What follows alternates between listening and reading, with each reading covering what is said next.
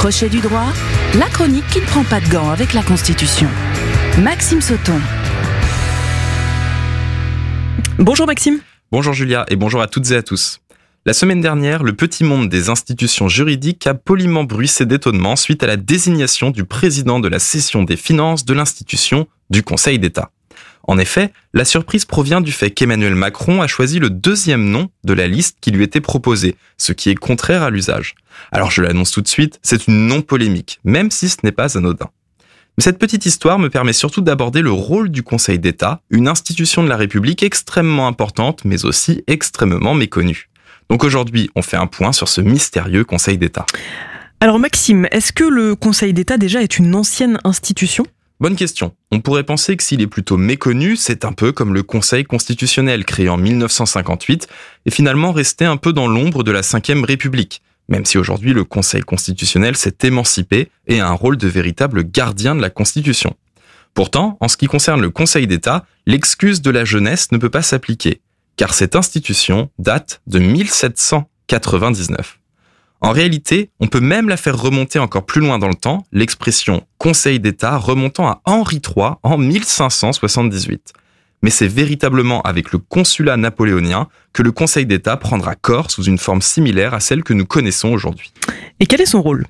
Alors, le Conseil d'État a deux grands rôles. Mais pour bien comprendre, il faut remonter dans le temps. En droit, la justice sous l'Ancien Régime était un pouvoir régalien qui appartenait au roi.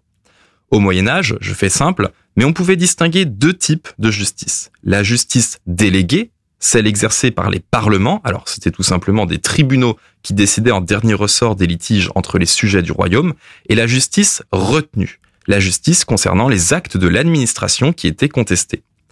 Au moment de la Révolution française, le principe de la justice retenue est conservé. Et deux textes qui sont connus de tous les juristes vont profondément marquer le droit administratif.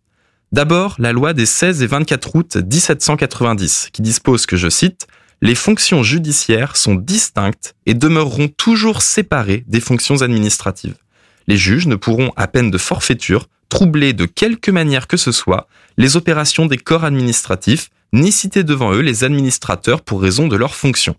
Le second texte est le décret du 16 Fructidor en 3, donc de septembre 1795, qui confirme le principe de séparation en disposant que, je cite, défense itérative sont faites aux tribunaux de connaître des actes d'administration de quelque espèce qu'ils soient avec peine de droit.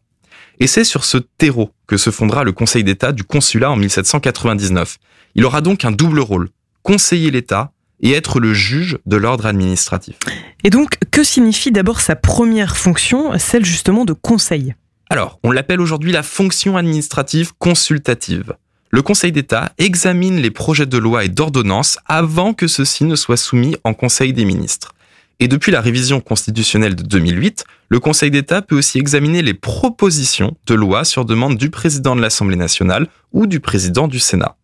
Dans ce rôle consultatif, il faut voir le Conseil d'État au sens premier. Il conseille le gouvernement sur les projets de loi. Il émet un avis sur la régularité du projet. Il peut même donner un avis de rejet. Mais très important, le gouvernement n'est pas tenu par l'avis du Conseil d'État. Si le Conseil donne un avis défavorable, le gouvernement peut tout de même engager le processus législatif de son projet de loi, sauf à de très rares exceptions. Et l'autre rôle, c'est donc celui d'une juridiction. Tout à fait. Il a une fonction juridictionnelle. C'est l'institution suprême de l'ordre juridictionnel administratif. C'est l'équivalent, en fait, de la Cour de cassation de l'ordre judiciaire. Parce que tout à l'heure, je vous citais la loi des 16 et 24 août 1790 le principe est encore en vigueur aujourd'hui. Par conséquent, je le rappelle en France, les litiges entre particuliers sont gérés par l'ordre judiciaire, donc tribunal d'instance, cour d'appel et cour de cassation en dernier ressort, et les litiges entre l'administration et les particuliers, ou les administrations entre elles, sont gérés par l'ordre administratif, tribunal administratif, cour administrative d'appel et conseil d'État en dernier ressort. Mais cela ne pose pas de problème que le Conseil d'État, qui donc donne un avis consultatif pour des projets de loi, soit ensuite ce même juge qui doivent trancher sur certaines de ces lois hors des litiges Et là, Julia, tu mets le doigt sur un problème très intéressant qui a longtemps fait débat. D'autant plus que, disons-le tout de suite, les membres du Conseil d'État, qu'ils aient ensuite la fonction de conseiller ou de juge, sont formés dans la même école, l'Institut national du service public, plus connu sous son ancien nom, l'ENA. Mais en réalité, ce procès de partialité des juges administratifs du Conseil d'État, qui serait influencé par l'État, n'est plus vrai aujourd'hui. Certes, ils se connaissent, mais il n'y a qu'à regarder la majorité des décisions du Conseil d'État qui sanctionnent parfois très durement l'administration pour des manquements ou des erreurs. Il n'y a pas non plus de gouvernement des juges, comme on a pu l'entendre suite à la décision récente du Conseil d'État du 13 février dernier concernant le pluralisme à la télévision. Et je vous reparlerai plus tard dans une prochaine chronique de cette notion de gouvernement des juges. Mais pour conclure, je reviendrai sur le point d'introduction.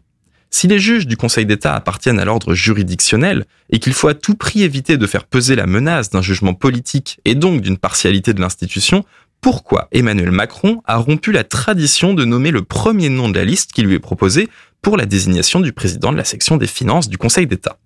Alors déjà en droit, il peut tout à fait nommer la personne qu'il souhaite sur cette liste. C'est une simple coutume. Et en l'espèce, la personne nommée est tout aussi compétente, si ce n'est plus en termes de spécialisation que la première. La seule réelle critique qui a pu être faite par les commentateurs, c'est qu'en s'affranchissant des coutumes, cela crée des précédents. il ne faudra pas s'étonner que si les extrêmes arrivent un jour au pouvoir, ils en fassent de même, mais avec des choix parfois plus problématiques. Et sur ce, je vous souhaite une très bonne semaine. Merci Maxime. Pas à la semaine prochaine, mais dans deux semaines pour un nouvel épisode. À, À, bientôt. Crochet du droit à podcaster et à réécouter sur myson et le sonunique.com.